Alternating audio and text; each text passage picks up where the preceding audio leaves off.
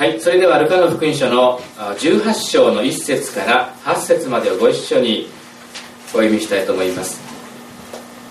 ペースは139ページですね。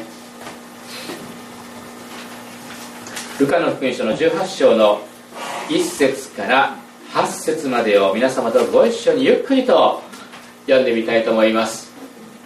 え聖書をお持ちのない方は全てスクリーンの方に出ますのでそちらの方をご覧いただきたいと思いますが父なる兄弟姉妹は聖書を開いて聖書の御言葉に親しんでいただきたいと思います。ではルカの福音書の18章の1節から8節までです。ではゆっくりとお読みしましょう。はい。いつでも祈るべきであり必要してはならないことを教えるためにイエスは彼らに例えを話された。ある町に神を恐れず人を人とも思わない裁判官がいた。その町に一人のやもめがいたが彼のところにやってきては私の相手を裁いて私を守ってくださいと言っていた。彼はしばらくは取り合わせられたが後には心ひそかに私は神を恐れず人を人とも思わないがどうもこのヤマメはうるさくて仕方がないからこの女のために裁判をしてやることにしよう。でないとひっきりなしにやってきてうるさくて仕方がないと言った。主は言われた。不正な裁判官の言っていることを聞きなさい。まして神は夜昼神を呼び求めている先民のために裁きをつけないでいつまでもそのことを放っておかれることがあるでしょうか。あなた方に言いますが神は速やかに彼らのために正しい裁きをしてくださいます。しかし人の子が来た時果たして地上に信仰が見られるでしょうか。アメ今日はこのところから、えいつも祈るべきということでお話をしたいと思います。皆様祈っていらっしゃいますか？お祈りをささ捧げておられますか？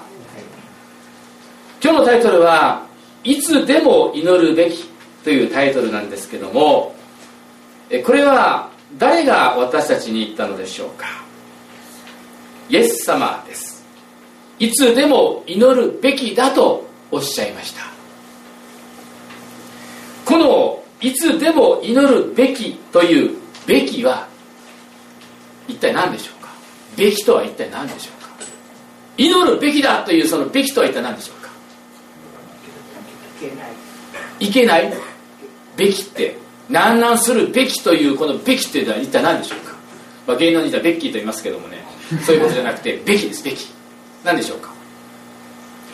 辞典で調べますとべきというのは義務付けを意味していますすなわちいつでも祈ることは私たちクリスチャンの義務だよとイエス様はおっしゃったんです。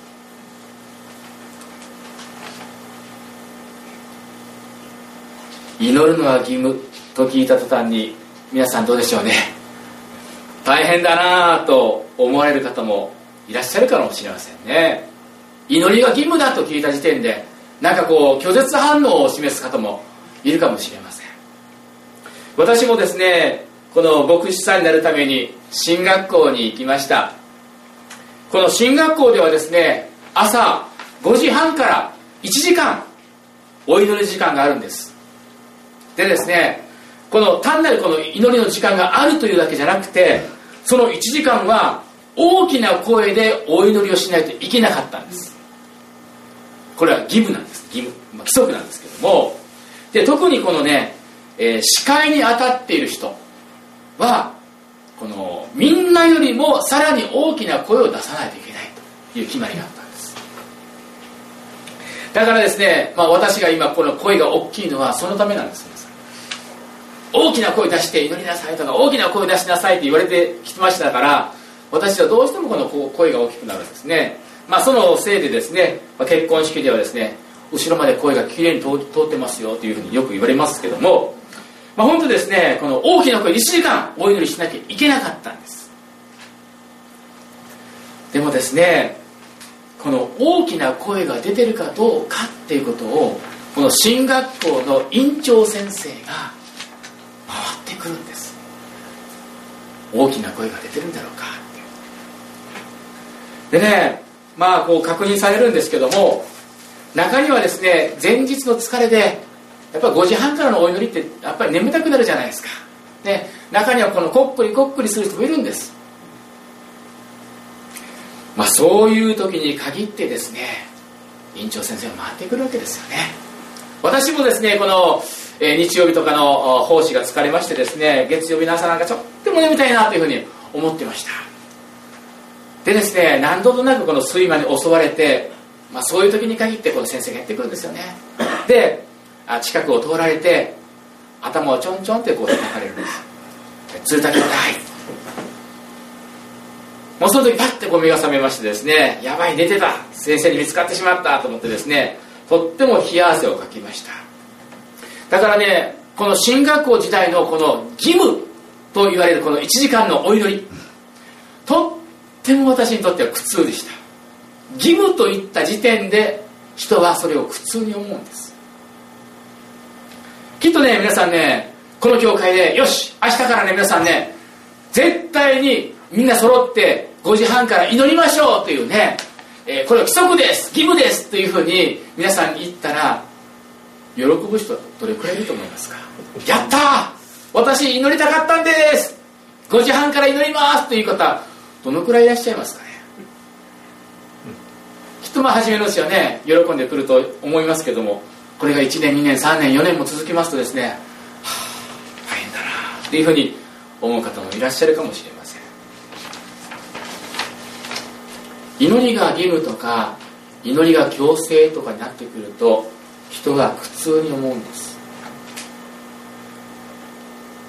ではなぜイエス様は私たちにいつでも祈ることが義務だとおっしゃったのでしょうか。皆さん考えたことありますか？いつでも祈るべきだとイエス様おっしゃったんです。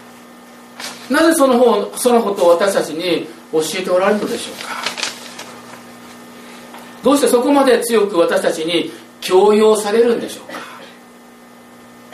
それはなぜかというと祝福された人生を歩むためには必要だからなんです。私たちクリスチャンが恵まれ祝福された人生を歩むためには祈りというものは必要不可欠なものなんです。聖書は一貫して神様を信じるクリスチャンは恵まれた人生を送ることができると言っています。それは神様ご自身が祝福すると約束してくださってるからです。でも実際皆さんどうでしょうかね？本当に祝福されたクリスチャン人生を歩んでいらっしゃいますか？私は恵まれていますという方手を挙げてみてください。はい、えー、半分ぐらいでしょうかね。クリスチャンには証というものがあります。ね。神様がどんなに私を良くしてくださったかという証です。体験です。クリスチャンみんな持っています不思議な体験や神様からの奇跡を幾度となく体験してこられたと思います。そうそうですね皆さんね証持っていらっしゃいますよね。でもどうなんでしょうか皆さん。その証は新しいですか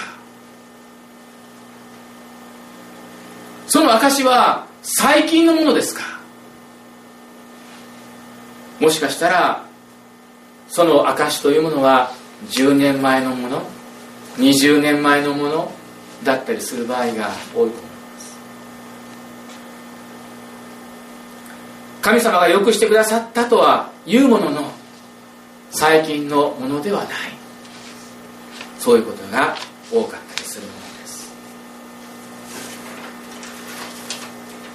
しかし本当はクリスチャンはもっともっと祝福され奇跡をいっぱい体現し日々神様の存在を体験できああ神様私と共におられます。私を祝福してくださっています。イエス様本当にありがとうございます。と毎日証ができる体験を持つことができると思うんです。ではなぜ奇跡が少ないんでしょうか？なぜ証が少ないんでしょうか？なぜ証が昔の証のままで止まってしまってるんでしょうか？それは祈りが不足しているからなんです。祈りが不足というよりもいつでも祈るべきということがなされていないからなんです。皆さんねイエス様がいつでも祈るべきと言われたのは単に大変だなとか苦痛を感じさせるものではないんです。いつでも祈るべきと言われたのは神様の奇跡を本当に体験してほしいからなんです。だから祈るべきだとイエス様おっしゃったんです。私たちクリスチャン一人一人が毎日毎日人々に証しができるようになってもらいたい。これがイエス様の願いなんです。祈りは神様の奇跡を体験できる素晴らしいものなんです。にもかかわらずなぜクリスチャンは祈ることが少ないのでしょうか？ああこれはインターネットの広告が出てますね。ごめんなさい。なぜ私たちクリスチャンは祈ることが少ないのでしょうか？なぜ不足しがちなのでしょうか？奇跡をたくさん体験できるはずなのになぜ祈れないのでしょうか？皆さん考えたことありますか？なぜ自分は祈ってないんだろうって考えたことありますか？その答えが今日の聖書の中に書いてあります。なぜクリスチャンは祈ってないのでしょうか？それは何かと言いますといつも祈るべきであり失望してはならないことを教えるためにと書いてあります。すなわちなぜ祈れないのかというとそれは失望しているからなんです。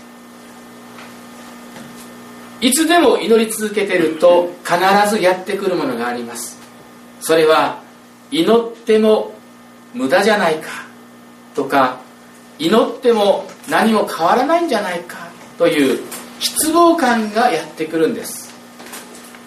そしてなかなか祈っていることに対する答えがないとその失望感の方が期待感よりも大きくなっていつしか失望に支配されて祈ってもどうせ聞かれないという思いになってしまうんです。皆さんもそういう経験ないでしょうかね。こんなに祈ってるのになぜ神様はこの答えてくださらないんだろうか。もういいや諦めようっていう気持ちを持つことってないでしょうか。しかし皆さんね今日からそういう失望感を捨てなければいけないと思います。なぜならイエス様はいつでも祈ることを通してその祈りが聞かれることを教えてくださっているからなんです。イエス様はラザロという人を生き返らせました。皆様よくご存知だと思いますけどもあのラザルの復活を行うあの復活の奇跡を行う前にこんなことを言っておられるんですね。皆さんねヨハネの福音書の11章の41節42節を開けていただきたいと思いますけども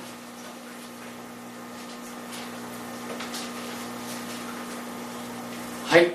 なんてイエス様はこのおっしゃった後に、えー、復活の奇跡ねこのよみがえりの奇跡を行ったのでしょうか。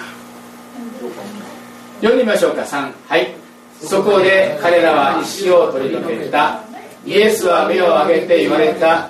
父よ私の願いを聞いてくださったことを感謝いたします。私はあなたがいつも私の願いを聞いてくださることを知っておりました。しかし私は周りにいる群衆のためにこの人々があなたが私をお使わしになったことを信じるようになるためにこう申したのです。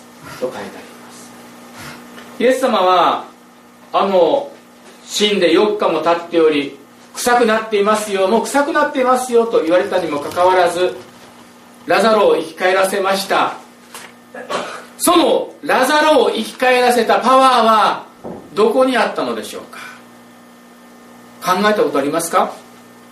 ラザロを生き返らせたあのパワー力はどこにあったのでしょうか？イエス様はね神の子だから何でもできた。私たちとは違うと思いがちですが違うんです皆さんね。このラザロを生き返らせたのは何かというとそれは願いなんです。イエス様は言われました。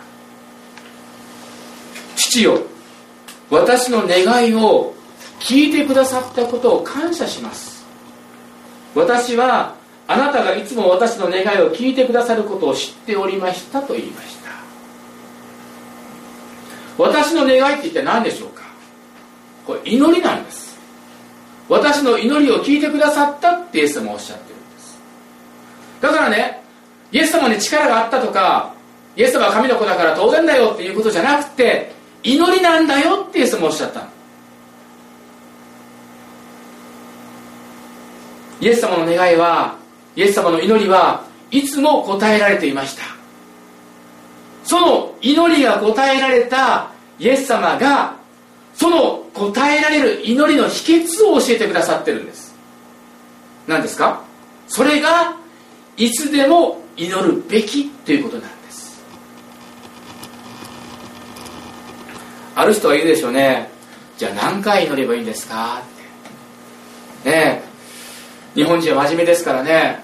何回祈ればっていうふうに考えるわけですけども、まあ、昔からですねこの願いが切実なものであればあるほど100度参りお百度参りというのがありました。ね100回このね、えー、拝みに行けばあその願いが叶うだろうというふうに言われてたんです。まあよくねこの時代劇などに出てきますけどもじゃあ100回祈ればその願いは叶えられるんでしょうか？どうでしょうか？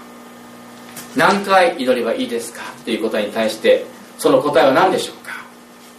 いつでも祈ることに尽きるんです。このね今日の聖書の箇所「いつも祈るべきであり」というこのね、えー、ルカの福音書の18章の一節をねリビングバイブルで読んでみますとこんな風に出てくるんです。皆さんとねご一緒にねこれ読んでみましょうか。はい。ある日イエスは弟子たちにいつでも祈りまた答えられるまで祈り続けることを教えようと一つの例え話をされましなさいました。ということでリビングバイブルではどうなってるかというと答えられるまで祈り続けることと約束されてるんです。答えられるまで祈り続ける。これこそが祈りが聞かれる鍵なんです。さあ皆さんどうでしょうかね？祈りが答えられるまで祈っていらっしゃいますか？途中で諦めてはいないでしょうか。イエス様はいつでも祈るべきであり失望してはならないことを教えるために一つの例え話をされました。皆さんもよくご存知だと思いますけども不正な裁判官のお話です。まあ水戸黄門的に言いますとですねまああの悪代官と思ってもらっても結構だと。ね水戸黄門には必ずつきものですよね。悪代官ってことですね。越後やそっちも悪いよのうとね。お代官様こそってですね。そういうシーン必ず出てきます。まあこれはもう名台詞だと思いますけどね。イエス様もそのような悪代官の話をされました。ということはねいつの時代でもですねそういう悪い人がいるっていうことなんです。神を恐れず人を人とも思わない。自分の利益のため徳のため私腹を肥やすためなら不正なことをやってしまうような裁判官はどこの国でもどの時代でもいるわけなんです。汚職にまみれた裁判官。でもそういうこのね汚職にまみれた裁判官がなぜか何の得にもならないような裁判を自ら進んでやってあげたというんです。別にお金を積んでもらったわけでもなく仲間のためでもありませんでした。誰のために裁判をしてあげたのかというとやもめのためにしてあげたっていうんです。この当時年金というものはありませんでした。ですからやもめというのは日々の生活に困っている貧しい立場にある人です。しかもですねこの当時女性は人として数えられていない時代でしたので裁判の席での証人っていうのはその証言も受け入れられなかったんです。女性というものはそういうものでした。そんなやもめが裁判官のところに来て私の相手を裁いて私を守ってくださいとお願いしたっていうんです。裁判官は初め彼女に対して相手にしませんでした。なぜですか？何の利益もないからなんです。何の得もないからなんです。報酬がたくさん入るんだったら喜んでするでしょうがその日暮らしの貧しい人なんて相手にするわけがありませんでした。しかしですねあまりにもひっきりなしに彼女が来るものだからこの裁判官の心が変わり始めるんです。彼女のために裁判をしてやることにしようと彼の心が動きました。さあ皆さんね質問です。この不正な裁判官が心が動きましたけどもその心を動かしたものは一体何だったのでしょう？人を人とも思わない神様を恐れない賄賂ばっかり受け取るようなこの裁判官が心が動いたっていうんです。貧しい一人のヤマメのために心が動いたっていうんですよ。その動いた動機は一体何でしょうか？はいここに書いてあります。このヤマメはうるさくて仕方がないからということですうるさくて仕方がないからというそれだけで彼は動いたんです。皆さんねどれくらいうるさくて仕方がなかったか想像したことありますか？どんなだったんだろうなと思ってですね私は考えておりましたらちょうどその時にですねあの蚊がねやってきたんです。考えてる時。ああって思ったんですね。皆さんもよく経験があると思いますけども寝てる時にねやってくるんですよね。蚊プーンってあのね嫌な音をしますよね。手でこう振り払うんですけども23分おきにはまたねやってくるわけですよね。私もそういう経験があります。やぜろしいっつってですね。さあ私もねぐっすり眠ってる時にこうプーンとやってきた時にもう何度も何度もやったんですけども私はもうねたまらなくなってねベッドから起きました。そして電気をつけました。さあ私をベッドから起き上がらせて電気をつけさせたその動機は何でしょうか。これやぜろしいからなんですよね。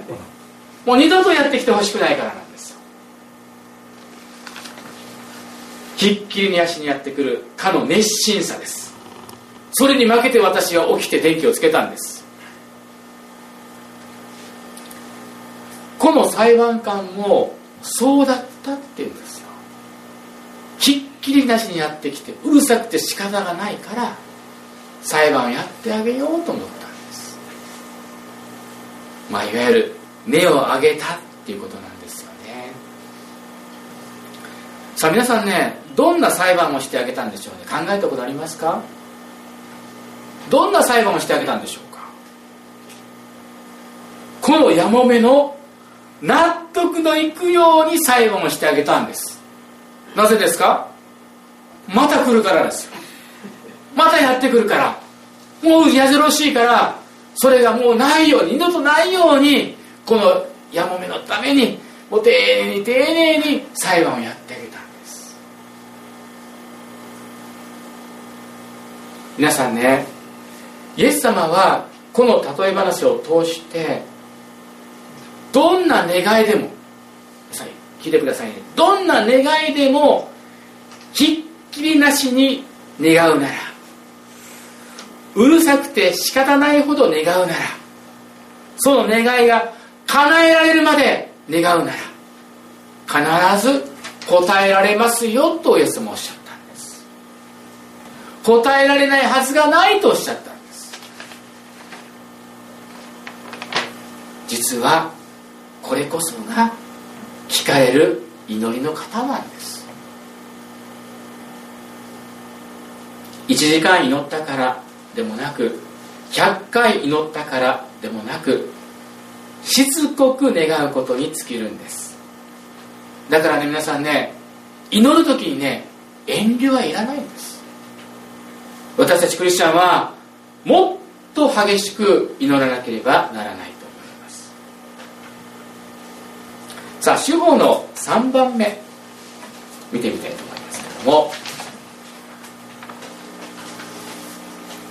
さてイエス様は神を恐れず人を人とも思わない不正な裁判官の言っていることを聞きなさいと言われました。賄賂でしか動かない裁判官であっても熱心にしかもひっきりなしに訴えれば重い腰を上げるなどとするならばましてや神様は神様を信じるそして神様を信じて願い求める者に対して動いてくださるはずだよっておっしゃったんです。神様は御子イエス様を私たちにお与えになるほどに私たちを愛してくださっている方です。聖書をね一箇所開けてみましょうか。ローマ人の手紙の8章の32節です。これも前回は開けたと思います。線を引っ張ってる方は線を引っ張ってると思いますけども、えー、8章の32節をご一緒に読んでみましょうか。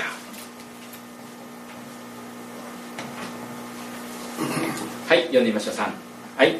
私たち全てのためにご自分の御子をさえ惜しまずに死に渡された方がどうして御子と一緒に全てのものを私たちに恵んでくださらないことがありましょう。御子さえも惜しまなかったっていうんです。ただ私たちの願いは惜しまないはずがないんです。神様は事実この十字架を通して私たちを恵むと約束してくださってるんです。で御子さえも惜しまずにというのはこの十字架のことですよ。この十字架は私たちを恵むと約束してくださっている印なんです。この十字架はその約束の印です。ですからね皆さんね祈り求める時にはね十字架を見上げてください。約束はここにあるんです。巫女さえも惜しまずに私たちに渡された方がどうして全てのものを私たちに恵んでくださらないことがありましょう。神様は私たちの祈り願いをいつまでも放置される方ではありません。イエス様は何と言われましたか？速やかに正しい裁きをしてくださいますと言っています。私たちのために。ところが皆さんねイエス様の話はそこで終わりませんでした。イエス様は最後にこんな言葉を残されてこの話終わってるんです。はい。ルカのね福音書のね18章の8節の言葉。これ皆さんね読んでみましょうか。はい。あなた言いますが神は速やかに彼らのために正しい裁きをしてくださいます。しかし人の子が来た時果たして地上に信仰が見られるでしょうか。神様は正しい裁きを速やかにしてくださいます。しかしと書いてあります。最後にねイエス様は付け加えられたんですよね。この人の子が来た時って一体何のことでしょうかね。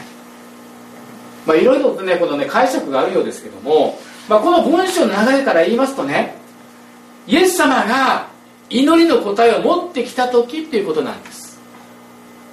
まあそれはもう文章的に考えますとそうなんですね。イエス様が祈りの答えを持ってきた時に果たしてそこに信仰が見られるのかって。まあいわゆるね祈りの答えを持ってきたんだけども結局諦めてる姿がそこに映ってるわけなんです。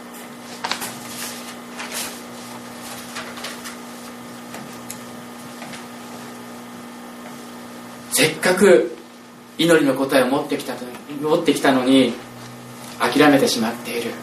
信仰を失ってしまっている。そういう姿が見られてイエス様は残念だなというふうに思われている姿がここに書かれてるんです。皆さんそうです。皆さんも同じなんですよ。皆さんもきっといろんな願い事を神様に捧げたと思います。でもその祈りがねもうなされていない。イエス様がせっかく持ってきたの祈りの答えを持ってきたのにもう祈っていない。だからねあなたが願ったことを私は持ってきましたよ。あれ？もう祈ってないの？いらないのこれ？はあ残念だなと言ってイエス様が持って帰られるんです。天国では宛先不明で戻ってきた。祈りの答えが山積みになってるんですよ皆さん。祈ってないから途中で諦めてしまってるから祈りの答えが返品されてるんです。皆さんもったいないと思いませんか？祈りの答えは必ずやってくるんです。でもその祈りの答えが届けられなかったらもったいない話だと思います。だからイエス様は答えられるまで祈り続けなさいとおっしゃったんです。答えられるまで。その祈りが必ずやってくる。祈りの答えが必ずやってくるからそれまで祈り続けなさいって。さあ今週の聖句を、読んで終わりたいと思います。今週の聖句はルカの福音書の11章9節の言葉です。読んでみましょうかはい。私はあなた方に言います。求めなさい。そうすれば与えられます。探しなさい。そうすれば見つかります。叩きなさい。そうすれば開かれます。ルカの福音書の11章9節です。これをねリビングバイブルではどうなっているかというとねこうです。祈りも同じです。諦めずに求め続けなさい。そうすれば与えられます。でも分かりやすいですよね。祈りも同じです。諦めずに求め続けなさい。そうすれば与えられます。肝心なのは何ですか？諦めないことなんです。昔からね「ネバーギブアップ」というふうに言いますけどね諦めずに私たちが祈り続けるならば神様は必ず答えてくださるんです。もし今日から皆さんの生活の中で諦めずに祈り続けることがなされていくならば必ず神様の奇跡を体験でき祝福された恵まれたクリスチャン人生を送ることができると思います。ですから今日からいつでも祈り続けるものとならせていただきましょう。目を閉じてください。